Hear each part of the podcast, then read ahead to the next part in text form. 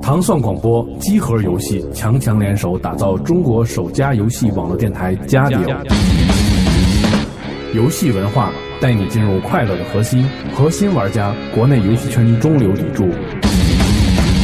不要再独自享受，和我们一起分享游戏生活的乐趣吧。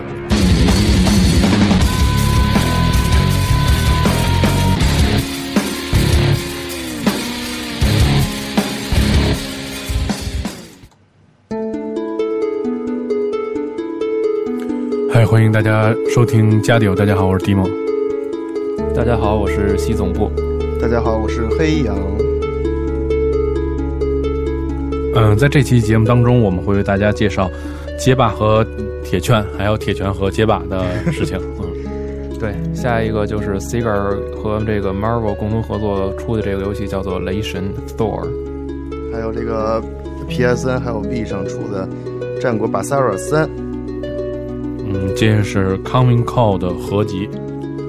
再有七月二十七号已经发售的《星期二》，大家会给大家介绍一下这里边的内容。以及这个《秋之回忆》决定发售中文版的一些消息吧。然后最后是关于我们的新闻地的故事，所以我们现在进入这个新闻的环节。热点新闻综述。第一条，咱们先来说一下这个永远都闲不住的小野义德。在上上周吧，小野义德在自己的博客里边曾经放过一张图，就是龙平心静气的闭着眼，在那个一个脸部的特写之后就再也没有别的了。那这一周终于是这个新作揭开了神秘的面纱，那就是街霸对铁拳。曾经有很多玩家那个一直在设想说，这么狗血的一个是这么这么狗血的一个想法，说今后会不会成真呢？那这次小野义德也不知道是怎么想的啊，突然是真的把这个。可以说是不可能中的不可能变成了现实，那就是街霸对铁拳。同时呢，也公布还会有一款游戏叫做《铁拳对街霸》上市。那么这两个游戏呢，分别对应各自的游戏系统，而且会有不同的特定的人物出现。呃，操作当然就是一个二 D 一个三 D 了。目前刚刚推出，呃，刚刚新呃展示的这个对战画面，仅仅是一个非常初期的。小野义德说呢，真真正的游戏上市可能要等到两年以后。呃，而且相信到时候也会融合一些这两座分别对应的操作系统，所以说格斗迷们还是只能是开始进入一个漫长的等待了。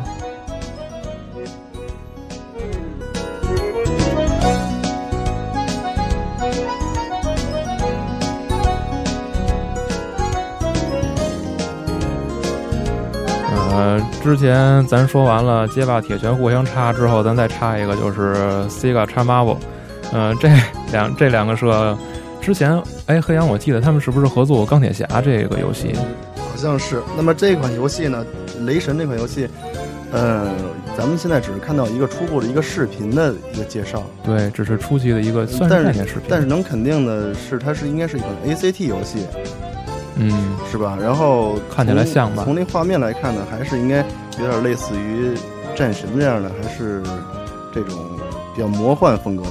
这种类型的游戏吧，谁知道呢？它毕竟现在公布的实在是太早了，而且大家应该注意的就是宣传片最后在这个 Store 这个名字下面加了一个 The Video Game。嗯，我想是不是一般会有那种同期电影上映或者其他影视作品的时候才会加这个名字？应该是，看来这款游戏可能在发售之前就应该做好了出电影或者同期作品的准备。对，我觉得也应该是，所以。咱们这个应该也就跟铁拳插街霸一样，一块儿等吧，一块儿等。对。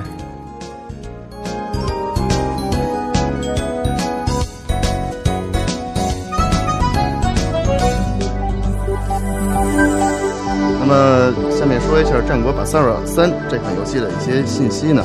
那么最近这个大家，尤其是 PS3 玩家，可能是应该是比较欣喜的，因因为。战国巴萨拉巴萨拉酸，不是酸是酸啊，有点大舌头了。那个应该是今天就应该是到货吧？吧，七月二十八号。那么在法米通上呢，我们也看到了它的评分也是应该说是比较高，达到了三十四分这么样一个分数。但是我个人来讲呢，对这个无双类类型的游戏呢，已经觉得有点疲了，疲乏了、嗯疲疲倦了或者怎么样的。但是看到这个游戏的介绍的时候呢，它可能有有几种新的这种游戏的内容，比如说有一种叫呃怒值这种的，就是说人物在达到极限状态的时候可能会出现时间静止，这可能也是一种新的一种模式引入到无双类型游戏当中来。其实卡普空做这个，就当初刚开始做这个《战国八四二三》的时候，已经做好了这个和无双类就是划清界限的准备了。所以我们可以看到，其实他在强调这种动作系统的同时，也正在这个可以说是竭力的丰满每个角色的他人物的形象，包括你从画面的人设上，以及那个各种大牌的声优来配音，是外加上他自己的故事以及战斗系统。嗯，当今我们如果说再说起来《战魂八四二三》的话，可能更多的并不是提到各种这个多少连击嗯或者多少攻击方式，呃，更多的可能会说到什么六爪流啊、怨念女啊、嗯本多忠胜高达呀、这些非常有有意思的人物设定。所以说，作为一款虽然说是无双类游戏，但是又区别于无双类游戏的这么一个 ACT，而且我看他那个游戏人物好像挺多的，那个副叫副将吧，我看好像能达到一百人啊。这个介绍说，其实卡普空做游戏一直在主张宣扬自己的风格嘛，所以这次《战国八四二三》在 PS 三版得到三十四分，V 得到三十三分，嗯，其实也是一个比较，我觉得是媒本地媒体对这游戏也算比较认可了。而且好像那个就是日本好像女性玩家比男性玩家要多，就是更关注这八四二三，不知道为什么。我以前看过一个新闻嘛，声优，声优，声优，哦这就没办法了。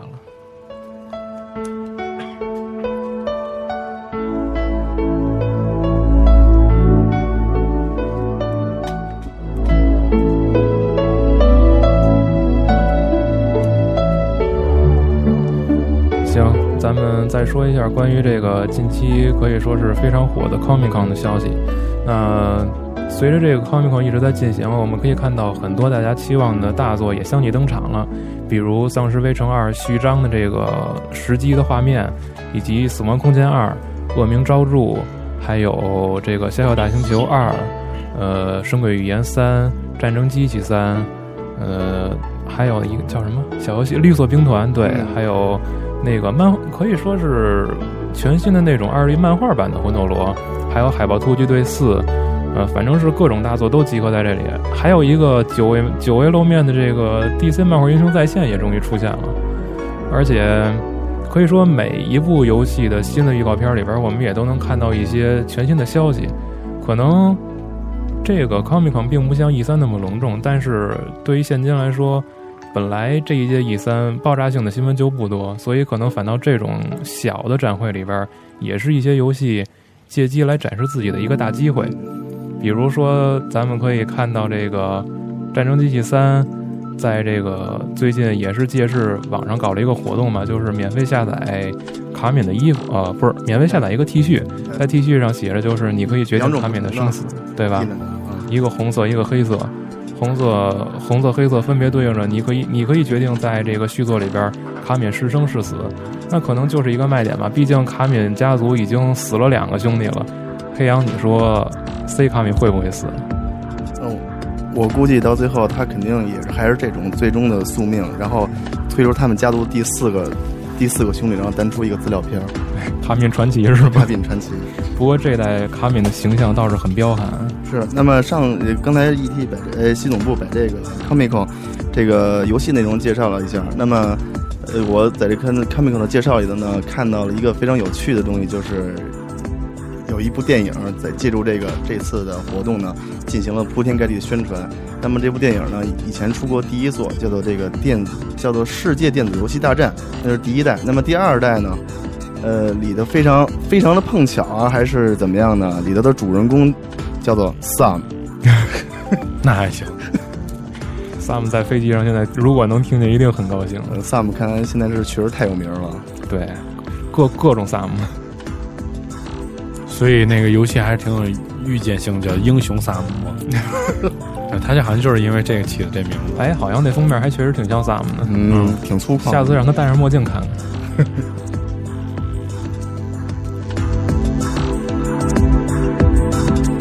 那么下面一条新闻呢，可以说是这个月应该说是最爆炸性的、最火爆的一个新闻呢，就是七月的二十七号，我们期待已久的《星际争霸二》正式的应该说是上市了。那么从《星际争争霸一代》开始呢，应该是九八年发售的，呃，大家玩了很长时间，无论是对战还是单机模式。那么二代呢，应该是第一次公布，应该是在一九，应该是二二零零七年，二零零七年那会儿说是发售，然后这一跳呢就跳了，不停的跳跳跳跳了三年。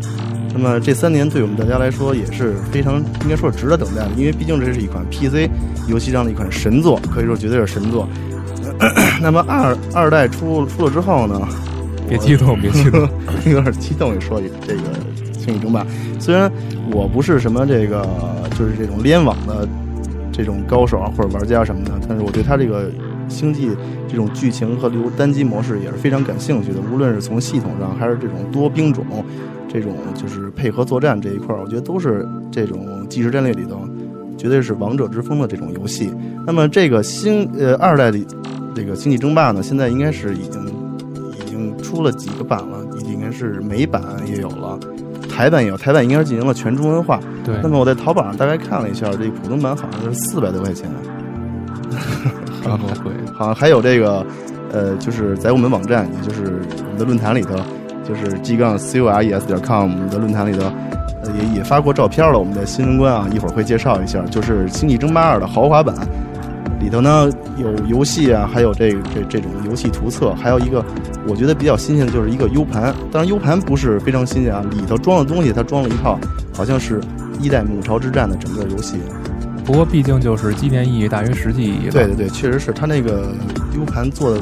做的这个外观做的也非常漂亮，就是做工不错，但是价格也可以，好像说是一千多块钱。咱们谈的这个 Baby Comic 也好像也已经放了实际截图了，看了看，连游戏里边就是实际建模里边的语言都已经改成中文了，可以说是相当的不错。不会吧？真的禁止通行？啊，那个我看到那个图片了，一个大大四个大字禁止通行。对，而且据说连 CG 都已经就是对应这个配音改了口型，这个我不确定啊。但是说如果真是这样。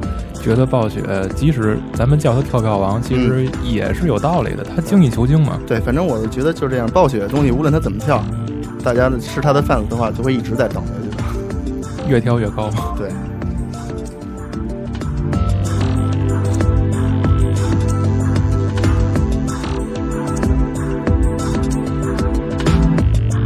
之前咱们刚说完《星期二》的中文。之后，咱们就要说一下家用机平台另一款中文游戏。虽说并不是说非常受大广大反广大群体玩家的喜爱吧，那就是《秋之回忆七》决定中文化。其实说起来，这种恋爱类的游戏，可能在当今来说已经不是说那么的流行了，因为毕竟现在很多各种就是各种其他的游戏吧，只能说，呃。充斥着整个的游戏界，而且大家可能快餐化更崇尚一点。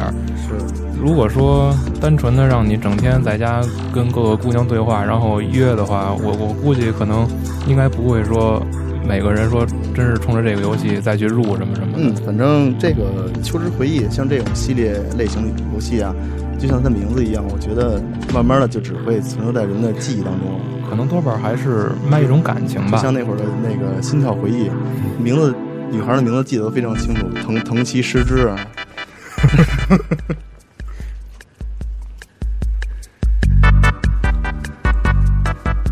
那么下面呢，嗯，刚才这是一句话带过吧。这个新闻就是《无限回廊二》，这个就是揭开了它面纱，让我们看到它的一些具体游戏的细节。那么在 PS 三上，它应该是推出两两两个平台的吧？一个是 PSP 上的，一个是 PS 三上的。其实回廊系列一直在出双平台，这次不确定。这这次不确定。但是看资料来说，PS 三上的应该是没问题了，已经是，因为它呃内容上做的比较凿凿实了这个事儿。对，就是可以支持木，然后这种新的游戏。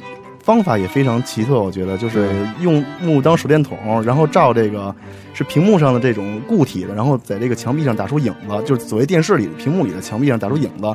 这种影子呢，再跟那种固体在连接，然后不停的走下去。我觉得这一块一听，你知道我想到了什么吗？我想到了这是一种循环，因为战神三里头你还记得有一些有一些过场动作，就是迷宫那一块是借明显的是借鉴了无限回廊一里的东西，但是呢。那里的是有影子的东西，然后他呢，这回呢，《无限回廊二》反而又借助了《战神三》里的一些这个构思的东西。我觉得这种东西就是他们都是这个索尼相互借鉴第第一方的吧，可能是互相借鉴一下这种东西。其实我们更可以把《无限回廊》呃，或者说是这回廊系列吧，看作是一种艺术品，因为本来这种作品也是比较小众的。确实比较小众，因为在《无限回廊一》发刚发售的时候，我是第一时间，我记得是花了一百多港币去买了一个。嗯，当时觉得真是这个给我带来的感觉冲击力非常大，非常新奇。但是这种游戏避免不了的一种就是玩时间长了会很枯燥，对，枯燥是难免的。枯燥。虽然说你可以自个儿去设计一些关卡什么的，但是我相信像《小小大星球》一样，中国人可能对这个，咱们大陆玩家可能对这个设计关卡这种这种，嗯，不太 不太感冒吧。对，外国人喜欢玩这种东西。那之后还有一条就是关于这个 Q 藏三，其实我们一直在称这个 Q 藏是一个物理王，是吧？在 Q 藏二的时候，嗯，那这次公布三的时候，我们也看到，其实这个小组也在竭力的让大家不仅说留下一种这个光光是游戏引擎的概对念，他想更多的在充那个在充实游戏的这种可以说是画面、剧情以及操作系统。那这次新公布的东西都有什么呢？嗯，比如刚看了视频之后，他加入了一些赤手格斗格斗的内容啊，就可以直接的踢踢敌人的脸，然后踢的满嘴喷粪的，不是满嘴 满满嘴喷血，这是颠倒了，可能累的。然后然后那个还有可以转敌人的脖子，就那么一锁脖就就给干掉了。嗯我觉得这是也是一种他们这个制作方归于这种剧情剧情人性化的一种一种一种考虑吧。不光是就像就像习总部说的，不光是展现他们的技术这一块。那么还有另外一条新闻就是，呃，三六零新版的主机马上就会出，在九月份吧，因为会配合那款大作，就是 Reach 出一款限定版主机。那么这款限定主机呢，大家看了之后一定都会眼前一亮，如更加是这个，我容易激动啊，又又激动，黑羊比较容易激动啊。如果说是这个黑楼饭看着的话，会更加激动。那款银白色的主机上的加着这种黑楼就 Reach 的花纹，然后还配合了两个限定版的手柄以及一个无线耳机，再加上一个一张正版盘啊，这个价格在国外应该说是四百刀。我觉得这个这种内容的话，四百刀如果在国内能以这个价格买到的话，我肯定会买一台的。其实还算合算，而且银色主机我我都没见过。你你可以去论坛去看一下对，这么多新闻都从哪儿知道的呀？，g 杠 c u r e s 点 com。对，好像最近很多新闻都是由同一个 ID 发出来的，那就是 y z 二零四六。我们现在已经管它叫新闻地了，新闻地一天二十多条。一天二十多条，而且，呃，我觉得是二十四小时在不停在发，只要有新闻就在发。包括昨天晚上我十一点上线的时候，我看他还在发新的新闻啊。怀疑他是不是一个机器人？我觉得就是他从最近来看，这个二零四六发的所有新闻，我觉得应该是很多论坛，包括其他一些论坛，跟我们相比都是第一时间发出的。所以我觉得以后大家希希望看到一些新的新闻消息的话，应该多关注这个新闻区，这个论坛的新闻区。嗯，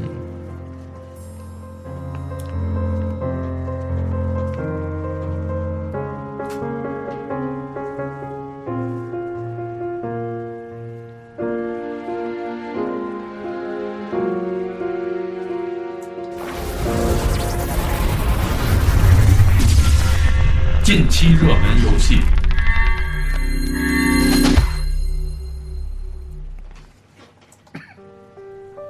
近期热门游戏，我们这周是给大家带来两款可以说是小游戏吧。第一款就是目前在三六零 Live 上还算独占的小游戏《Limbo》。那一提到 Limbo，可能很多玩家会想到这个我做的视频哈，一款是关于 Limbo 的介绍，还有一款就是初步的一些难点的解谜。其实我觉得 Limbo 这款游戏还是要自己玩为好，因为从一个解谜的角度来说，可能没有人希望就是连谜题带谜底直接就知道，可能这就是解谜游戏的魅力所在吧。你越解不开它，就越想去挑战它，而且当你知道这个过程是多么的喜悦，呃，是多么艰难的时候吧，应该是那个时候你应该是非常有成就感的。而且 Limbo 这个游戏本身，我觉得很多时候给玩家的第一印象是它怎么是黑白的呢？但是当你玩下去的时候，才发现其实这游戏画面本身并不重要，而且。呃，这里我就不剧透了吧。就是真正当你通关的时候，你已经剧透了。这论坛上 你发的第一个帖子就是剧透的，是没有没有，我把那字给圈白了。但是但是有的人就手欠就想看，然后就疯了，是黑羊是吧？是。然后后来我看这款游戏的时候，给我最大的一个感觉就是，这款就这个小人儿啊，在这个游戏屏幕上，比如说死了，以各种死法死了，他会在原地复活，然后继续。执着他的这个目标，他信春哥吗？但是我觉得这是给给我们是另外一种启示。我可能稍微消极一点啊，就是这种无限的循环，这种因无限的循环受苦。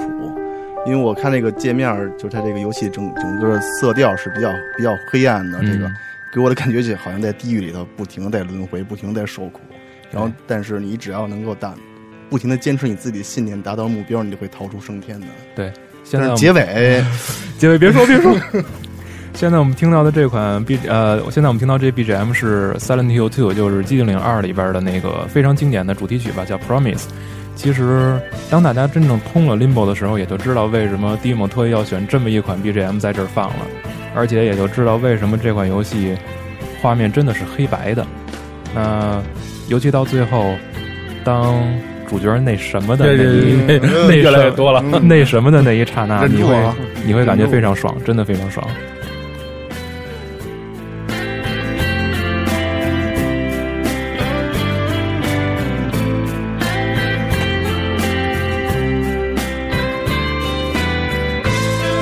那之前我说是介绍两款小游戏，第二款小游戏可能就相对来说轻松一些了，那就是《Death Bank》，呃。直译吧，叫戴斯班克。这这这位大哥是一个可以说是反传统的英雄了。每次一上来全都是 greeting 什么什么什么，然后就开始吹，就开始自我介绍，然后就问各种 NPC 你有什么要帮忙的呀？我可以去帮你。其实剧情倒无所谓，真正有意思的是这款游戏融呃可以说是发扬了美式的美式传统的一种幽默吧。呃，对话里边包括人设，包括各种的武器什么的。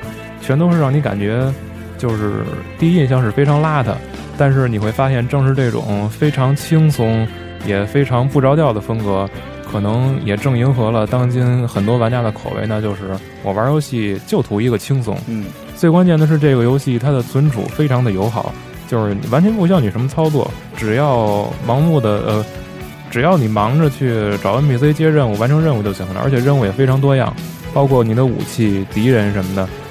呃，还是那句话，大家自己下了玩就知道。嗯，反正我虽然没玩这个啊，但是我看了系统部的视频之后，第一感觉就是，我觉得这是一款像三 D 版的《Castle Crasher》那款游戏，纵 版三 D 的，觉得风格有有有一点像啊。对，它很多东西其实操作都呃操作和那个系统界面都非常的直观，从你的装备、武器以及人物的状态什么的，你都不需要摁太多的按键。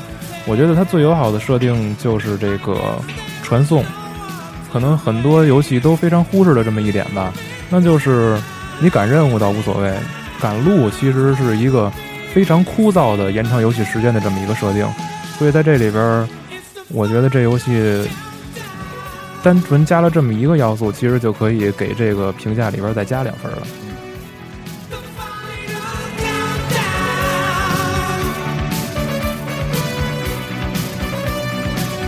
那么最近不知道大家有没有关注啊？我们论坛的第一个应该说是内设机构吧，第一个一个小的小小组织就是我们的视频组成立了。我们这个视频组呢，应该是由我黑羊，还有这个西总部，还有妖精尾巴，还有灵魂刺青，目前是四个人来组成。那么分别负责这个黑羊陪你看游戏，还有这个意犹未尽，还有这个游戏杂货铺，分别把这个。准备上市，就是上市这种新新的游戏，比如这种光盘类型的游戏，还有 arcade 游戏，还有这个网络上的一些这个有趣的视频试玩，还有这种嗯新的更新之类的东西，向大大家以第一时间，就是最快吧，不能说第一时间，最快的时间里向大家去展示一下，希望能够对大家呢，就是呃玩游戏能够有所帮助，包括你去买什么游戏啊，或者喜欢什么游戏，能给你提供一个。第一时间的一个比较直观的这么一个感感觉吧，给一个参考吧，就算是给做一个参考。我们也希望能够做好这个大家的参谋助手啊。然后呢，我们也这个这个小组呢，同时呢，不但在这个新游戏的测，也不能叫测评，就是就是陪大家一起看、一起玩、介绍这一块，不但会做这些东西呢，也会去策划一些比较专项的这种视频的工作，会制作一些这种专题的游戏视频，一些一些一些 专题吧，一些专题。对，现在嗯，会有一些算是爆料的内容吧。嗯，反正可以说现在有几有有几几项一直在策划，一一直在策划，在这个筹备当中。嗯，也我们也希望这些东西呢，也尽快和大家见面，也希望大家能够喜欢我们做的这些东西，并且能够支持我们。还是那句话，你们的支持和关注，呃，是我们最大的动力。我又不在边上一直没说话嘛，我就怕到时候又说漏了。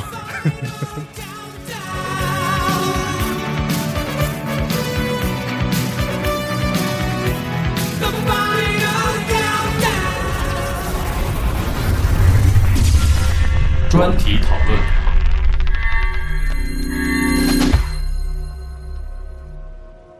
既然咱们刚才在热点游戏里边提到了 Limbo，那咱们这期就说一下解谜游戏吧。其实我觉得解谜游戏也可以说是在这个很多大的游戏类型里边，也可以说是一个非常对说起来范围比较广，非常小的，但是又非常有亮点的这么一类游戏。涉及的面儿比较广。对，呃，只能说是在很多游戏里边都融合了解密要素，但是嗯我们真正见到纯解密类的游戏其实并不多，对吧？嗯，对，说包括这个最近说的 Limo 这个 ET 发完视频之后，呃，七总部完了，哎容易叫叫叫他这个名字小小名啊。然后他发完这个之后，然后说推荐大家去看去玩一下这个机械迷城，我立马就去买了一个机械迷城，就开始玩玩着玩着，觉得还是挺挺有意思的这个《机械迷城》这个游戏啊，其实大家在 PC 上玩的时候，发现它是一个纯 Flash 游 Flash 戏 Flash 对，可是游戏本身可以说是就是没什么剧情，这个我我我我也敢给大家剧透，其实就是一个机器人救另一个机器人的故事。这个你你从从其实从刚一开始就知道，你剧透了，我还我还不知道我这事儿我。我错了。但是我觉得，其实制作一款比较经典的解谜游戏是非常难的，因为它需要可以说是用到集体的智慧，嗯而且其实这种智慧往往当你解决的时候只是半分钟的事儿，嗯这还说长了半分钟，更多的时候是我们思考的思考的这么一个过程，而且。这种游戏其实最怕的就是攻略视频这种东西，嗯，对吧？一看透了就没意思了，对，没有自个儿去玩那种成就感了。而且这个游戏和别的游戏不一样，你比如说，我如果做一个 A C 游 A C T 游戏或者 R P G 游戏的那种攻略视频的话，可能很多玩家没有没有接触过这种游戏，或者没玩过这这一款，我可以看视频，看完之后我会喜欢上，因为我觉得这个画面太炫了，这景色太好了。但是一个解谜游戏，如果你看的话，你会你会觉得这没什么呀，这这不就是这这不就是选这个然后摁那个吗？之后通了以后，你都不觉得这游戏到底经典在哪儿？其实这就是我刚才说的那种解谜游戏，其实最重的就是我们这个思考的过程，我们解谜的这种乐趣。思考的过程，还有这种逻辑性，还有严谨性，对这种东西是最重要的。还有就是以前你最喜欢那那款游戏，对，那款游戏我觉得也是你向我推荐的，就但是我觉得这款游戏就是逻辑性非常的强，对而且特别的严谨，你找不出找不出牵强的地儿来。什么游戏啊？Bread，哦，时空幻境，时时空幻境就是倒那时空人人有时空倒流倒过去对对对的那个啊，呃，那款游挑不挑不出毛病来。对，完全跳不出来。那款游戏在我心中经典，不光是因为它的操作系统，更多的可能就是因为游戏本身的内涵吧。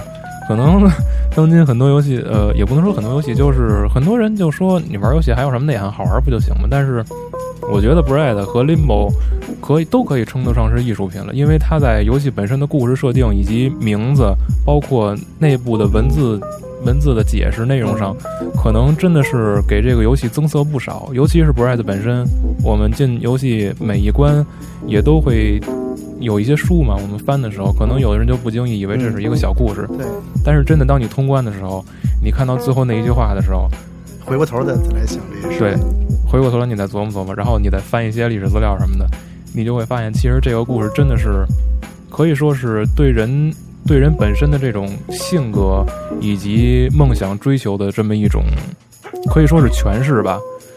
所以这种这这种这种感受真的在我在在我的这个游戏经验里经历里并不是很多很多。就是架构比较强，而且比较严比较严密啊。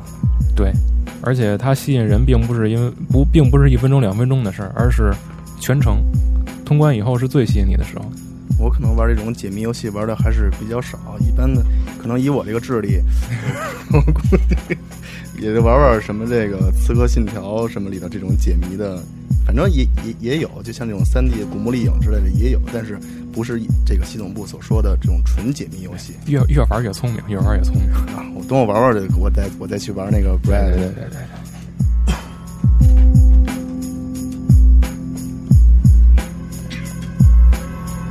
那么这期我们的这个呃专题讨论是解谜解谜游戏。那么提回顾一下以前的老的 FC 上有一款游戏，我相信，嗯、大家都应该哎听这个就知道了。现在给大家三秒钟啊，赶紧回忆这个游戏的名字是什么，我马上就要就要透了。那么这款游戏没没没错，就是七宝奇谋。那么现在一块儿再回忆一下吧，回忆一下以前的历史。这款游戏呢，就是这个横版过关游戏，一个小人儿呢，这里就是七兄弟里的老大是吗？这剧情我不是不是那会儿玩了很长时间，但是剧情也不是特明白啊。就是剧七兄弟里老大，然后呢一边踢腿，可以踢敌人，有老鼠，还有骷髅啊、蝙蝠啊、什么幽灵啊，还可以使弹弓了吧？然后从敌人身上拿到了这个，我记得是炸弹还是地雷啊？然后然后就摆在那个门前，一炸开就找到钥匙，然后找到很多钥匙开门，开门，然后最后是救出了最后一个人。大家在这个好像最后一关是在在在我记印象里是在一个一艘大船上救了，最后是一个女的还是还是弟弟呀？然后看着像长头发的，伪娘，伪娘。这事儿得问西蒙。FC 时代的解谜游戏确实不是很多。其实说到七宝奇谋，可能大家想到的很多就是啊，FC 当时最经典的一款解谜游戏了。这里倒不是我们一定要说一个最老或者最好，只是带大家有这么一种怀念的感觉。毕竟很多时候我们在接触很多新游戏的时候，其实也能多少发现一些老游戏的影子。正是带着这种感动吧，所以我们会每期都做一些经典回顾，也是让大家重温一下儿时的那种快乐。其实说实话，本身我玩这个七宝奇谋的时候，那时候还真是真是什么都不懂的，还得让大人支招。所以这游戏这游戏挺难的呢，那会儿觉得是吗？挺难的，我我我我只因为后后期的敌人，我印象里头可以发那种散弹的子弹，然后还还扔骨头，然后还有还有机关呢，瀑有瀑布，然后往下掉水，石里板上蹦鳄鱼啊什么，反正反正挺复杂的这个这个游戏，而且而且挺恐怖的，应该是十十八家，不是十八加，十八斤十十三家那个，啊！你说的我突然想玩了，你可以回去下一模拟器，十三家我就我就不玩了。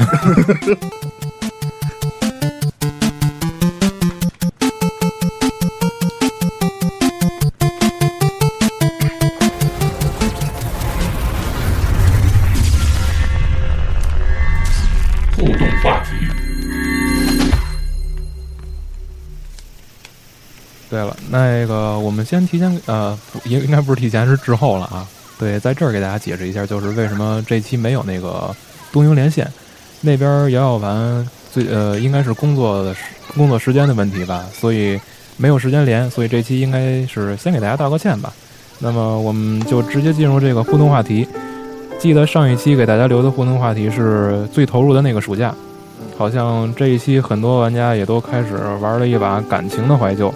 也是很多人写的时候，很多用到了省略号和叹号哈，可能更多的时候就引起共鸣了吧。是是，想起年轻的时候，那么自杀，哈哈，说那么高兴，自杀了 自杀哈哈，自杀哈哈。你好，零四，他说到零零四年吧，年轻真好。是啊，年轻确实好。PS 二玩的正欢，同时 GBA 玩的 GBA，而那年又是人生的一个交错点，浮云的考试，悲伤的父母。嗯，看来是没有考好，咒骂现实而逃逃进游戏的我，省略号了。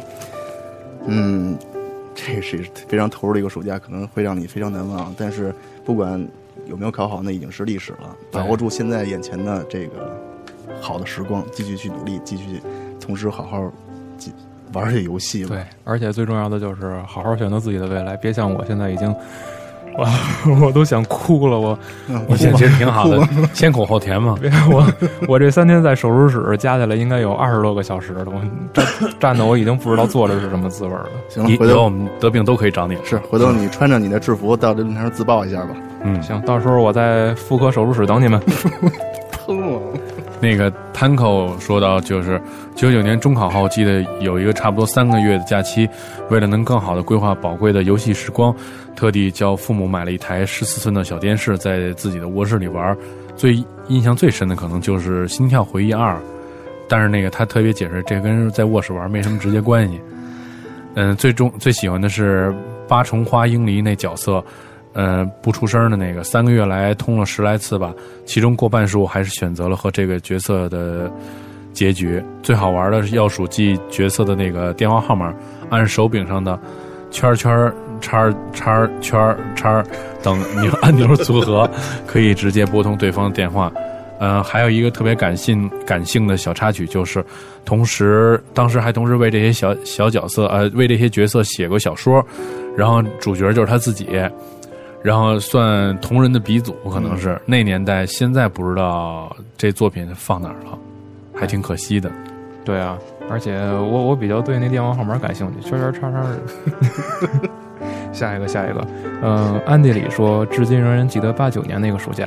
啊，嗯，八九年那时候我刚一岁，八九年那个暑假，那时我上小学三年级，父父亲给我买了我一生中的第一部主机 任天堂 FC 和一本四合一的卡带，呃，魂斗罗、绿色兵团、赤色要塞加沙罗曼蛇，那那卡好像我也有，从此都有都有这都有这卡，嗯但是在八九年那会儿，这个卡是相当相当值钱的。哦，对，他说：“从此引领我走上了一条呃，从走上了一生无悔的 game 之路。记得暑假和几个同学在在我家玩仅有的四合一，真是好愉快。合作战斗的感觉真好。可惜快开学的有一天发生一件不愉快的事儿，那就是我的一个同学由于过于激动，把 FC 重重的拽到了地上。我当时都要疯了，大声的怒骂。他也知道自己闯祸了，愧疚的低着头走了。开学前再也没有来我家玩。”后来开学后不久，他就因家里的原因转学了，至今也没有联系。哎，当时年纪小，为了 FC 失去了一个朋友，现在想想真后悔啊！叹号叹号叹号。好了，下一位朋友是索利德 RX，他说到九八年的暑假，小学四年级的我第一次入手了 PlayStation，小学四年级就能玩到 PlayStation，真是挺羡慕的。幸福。对啊那个时候不知道什么是大作，顶多就是借我表哥的碟子来玩。我记得我整个九八年和九九年的暑假都玩过这些作品。嗯，当当然还没有到要通关的程度，《生化危机》一、二，还有 Q 版赛车。小小学四年级，《生化危机》一和一和二，我觉得挺挺恐怖的。这个朋友胆子确实挺大的哈他。没准以为是假面超人呢。哦，后头后头还有 有，有这个还有寄生前夜啊，潜龙谍影就是 MGS，嗯，然后 D D D D R 系列还有拳皇，对，Beatmania、Fighting Force 嗯全都有。嗯，他可能就是掺着玩儿，被吓一跳以后就玩 DDR，然后 DDR 玩累了，然后再玩害怕的，对对对，再玩害怕的，然后再玩一会儿《乾隆谍影》，换一下。然后这个 Unicorn 零零幺五说，大概是零二年世界杯的时候，这个 FIFA 零二 WC 当时来看这游戏还是挺不错的，射门的这个超级弧线很过瘾，和几个朋友玩那个二 v 二的时候，在 PC 上是一直杀了一暑假。哎，暑假我我又我又心痛了，不好意思。然后 Earthling 五零二说，最近记忆力减退，实在想不起最投入的暑假是什么样了。最投入的一个暑假可能是零五年去北航踢球，从六点到十点，天天如此。现在可不能这么踢了，嗯，可能是没时间了吧。叉子一九八七说道：“高考完的那个暑假，玩的最多的就是 PS 二上通关了十几个游戏。记得当时的《异度传说三》《最终幻想十》也是那时候玩的。嗯，《最终幻想十》应该是还是比较比较经典的哈。然后这个七夜游侠说的比较多啊，说既然不限于游戏，就说现在吧，今年的暑假注定是悲剧，注定难忘，因为早上起来七点就要训练到九点，然后下午三点到六点，再加上三十度以上的高温，挥汗如雨，一天两训，加上高温浑身不舒服，随时可能中暑，加上高强度的训练，这个暑假必定载入史册。没办法，他是体育特长生啊，我以为是每天嗯。训练玩游戏，对，然后特别想好好休息一下，然后吃了饱饱的洗个澡，吃些西瓜，在空调房里好好打游戏，现在都没力气打了，太悲剧了。说这注定是一个特别特别悲剧的一个暑假。当你累的时候，听一听我们的加迪奥。对对，这不费脑子。嗯对对对对，费一连耳朵都不费，听听就行了。对，呃，下一位朋友叫，我只能念你字母了啊，叫 i x i d o r，我我真不知道这这应应该怎么念。他说我高三那个暑假就是大学前的暑假，跟屁屁熊有点像。那时候父母在南方，我一个人在家，还赶上了世界杯，整天去师大踢球，回家就玩 PS 二。不过遗憾的是，那时候跟女朋友分了，你们懂得。那个暑假还有一件事，就是开车去拿驾照，结果悲剧了，前面一瑞虎，整个虎屁股都没了。你没事吧？那么，杀神二刀流啊，这个名字非常的凶悍哈。印象最深的是零三年的暑假，那个时候哥哥刚刚高考完，考得还不错，结果家里就答应给他买了台 PS 二，买了游戏，买游戏的时候钱不够，就买了两张盘，一张是真三国无双三，还有就是最终幻想。X 二，X 二，嗯，这个我还真不知道。这个十杠二，十啊，嗯，结果一发就不可收拾了。记得刚刚玩蜀国，打到夷陵之战就悲剧了，然后被那一群敌人追着打，然后看来这这些都是玩三国无双的这种经验啊。然后这样呢，我们两个就打得非常艰难的才过去，因为就就我们俩了啊。想想现在真是非常怀念，那是我和哥哥最后一次那么有激情的暑假。确实是，我觉得有人陪着一起玩，比自个儿一个人玩有有意思多了。对，激情。然后这个 wrestling 读了十九年的书，现在读博士了，还有暑假。不过最疯狂的暑假还是九七年，最要好的朋友带着我去跟专业队的教练一起去训练篮球，通常是每天下午两点练球。我们从早上九点就开始玩游戏，各种热血，热血高校、热血足球、热血篮球、热血躲避球、热血运动会。正式的名称已经忘了，其实我们那会儿好像就是叫热血运动会对，哈。还有什么热血鹰派、躲避球、热血高校、对，躲避球。然后这个已经全不知道通了多少万遍了。这种下午就去跟着挥汗如雨的打球，实在太爽了那样日子。可惜后来和朋友分开读中学，联系渐渐少了，篮球基本已经荒荒废了。呃，就是还玩几个游戏。现在想起来，实在怀念小时候无拘无束的生活。然后这哥们儿 ID 中文发音就是大名鼎鼎的雷斯林。大名鼎鼎吗？好，下一位朋友是伟宅，他说初三的暑假玩《仙剑三》蛮欢乐的，个人第一个正版玩的特别投入。不过初二玩秦商的印象也非常深刻，秦商那个时候好像还在特意在电视里打过广告呢，不过没接触过。好的，下面念一念我们帅哥温森的留言。好吧，我我他说的啊，好吧，我承认这个暑假初中啊，都是去女生家让他们做我的家教的，真是很幸福啊。我比较幸运，要好的女同学家都是都是有家用机的，然后当中有哎有有 MD、CD，还有超任、土星、PS。当我觉得最有爱，但我觉得其中最有爱的是一个有家有世嘉的当年的掌机。啊，那那应该叫叫 Game Game Gear 吧，那个好像叫彩色的，我记得那个东西非常费电，没错，他说非常费电，当时口水一地，扯远了。话说在女同学家，我 自个儿，我自个儿是有个你关高兴什么呀？我其实我更想问他口水一地是看见女生了还是看见那游戏机了？是我看着这儿我我就乐了，你知道吗？就是去欣赏每个女同学的家的房间，各具特色，个性不同，会造就不同的风格的闺房。嗯，赞。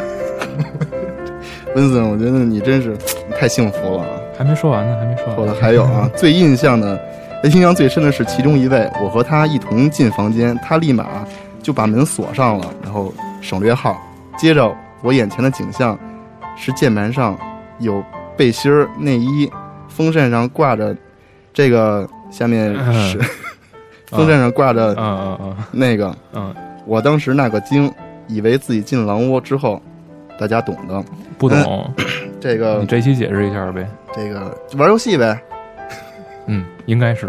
对，热呗，对嗯然后那个，请那个有人帮我去开一下门，谢谢。呃，最后一位玩家的这个留言是，这哥们儿叫郝都根，对暑假暑假就是天天打篮球，天天打篮球，无限被虐，依然天天打篮球，游戏什么都玩儿，只要是和朋友一起能玩的就一起玩儿。记得初中暑假，要么星际，要么红警，要么玩 PS 的这个烈火战车或者拳皇。与其说那是玩游戏，不如说是和朋友一起分享快乐的感觉。玩的什么其实都不重要，只是开开心心度过就好了，这才是游戏的根本目的。不是吗？没错，就是这样。玩游戏不就是图一个欢乐吗？对这期互动话题大家说的，其实我觉得都是一种，可以说是更多的是感悟以及回忆时候的那么一种感动，对吧？嗯每个人都有回忆，都有最最美好、最投入的一个暑假。其实回忆真的挺好的。我现在说这个，哎，为什么我那么想说回忆？因为就是我的我的假期再也回不来了。我的假期早没有了，我们都长大了呗。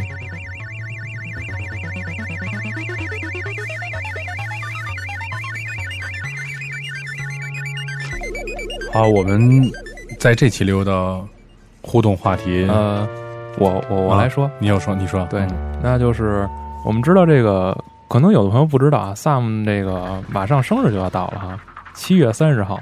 嗯，那这个，所以我们这期就想问问大家，就是你在过生日的时候收到最好的礼物是什么，以及呃，也不能说是最好，就是应该是你最喜欢的，或者你觉得最珍贵的礼物是什么？嗯，在这儿之前呢，呃在这个这期互动话题已经说了，但是在这儿呢，我还是希望，呃，在这个节目里头，祝 Sam 生日快乐，提前祝他生日快乐啊！对，也希望这个喜欢 Sam 的、喜欢西蒙的、喜欢 Simon 的 朋友们，到论坛里头，咱们给这个西蒙开一个生日帖。对，不管男孩女孩都没关系。对，也不管女孩有胡子没胡子都没关系。对，哎，蒂姆，你当初收到的最好的生日礼物是什么呀？我觉得应该是应该是一首歌，就是我我我我那个在中学的时候，那个毕业的那年，然后正好赶上过生日，我七月生日嘛，就毕业就过生日，然后招了好多同学去家里，然后那个玩什么，其实挺高兴。但是我这人就是只要人一多，我就不高兴了，你知道吗？就是我也不知道为什么，人一多就是盛世的那种不高兴。然后这时候忽然接忽然接到一个那个电话。然后这这电话是那时候还有声讯服务呢，嗯然后就说说这是我一好朋友，然后今天没能来，给我点了一个 Beyond 的《海阔天空》，嗯，然后自己各种迎风流泪什么的。对，我觉得这个礼物其实挺有意思。喜欢比较小资的这种东西。也还也不是小资，就是这情绪，你知道吗？我比较注重情绪，对对喜欢味儿。对。黑羊呢？我其实很少收到收到生日礼物，就是 最最印象最深的就是应该是自个儿送自个儿的一生日礼物。嗯，是什么呀？我那会儿电鼓吧？对我那会儿好像是应该是应该是应该是三十岁的时候，自给自个儿买了一套买了一套电鼓。我觉得以后可能随着岁数的慢慢变大，以后的生活这块儿精力可能玩的精力会越来越少。然后那会儿就索性就想开了，来来吧。嗯这其实挺好。你呢？啊，三十岁送了自己一把手术刀，是吗？对，那时候我就真正哭死了。其实我生日基本就没没根本就没没没想过要要礼物，因为我觉得其实都差不多，就是一个生日呗，就是感觉又是三百六十五天又转了一圈回来而已。自己长大了一岁就，我觉得这一年的经历应该就是给自己最好的礼物了。那好，伴随着这个特殊呃特别的话题，我们这期节目就结束了。如果你想收听更多关于呃我们家庭的广播，你可以到三 w 点 g 杠 course 点 com 来收听我们的节目。然后希望大家能够关注我们，关注我们的家庭，关注我们的视频组，关注我们集合的每一位朋友，也关注 Dimo，最近大家也都很辛苦。是，还要关注 Sam。还要关注一些经常那个白天各种出勤的朋友。大家下期节目再见。再见。再见。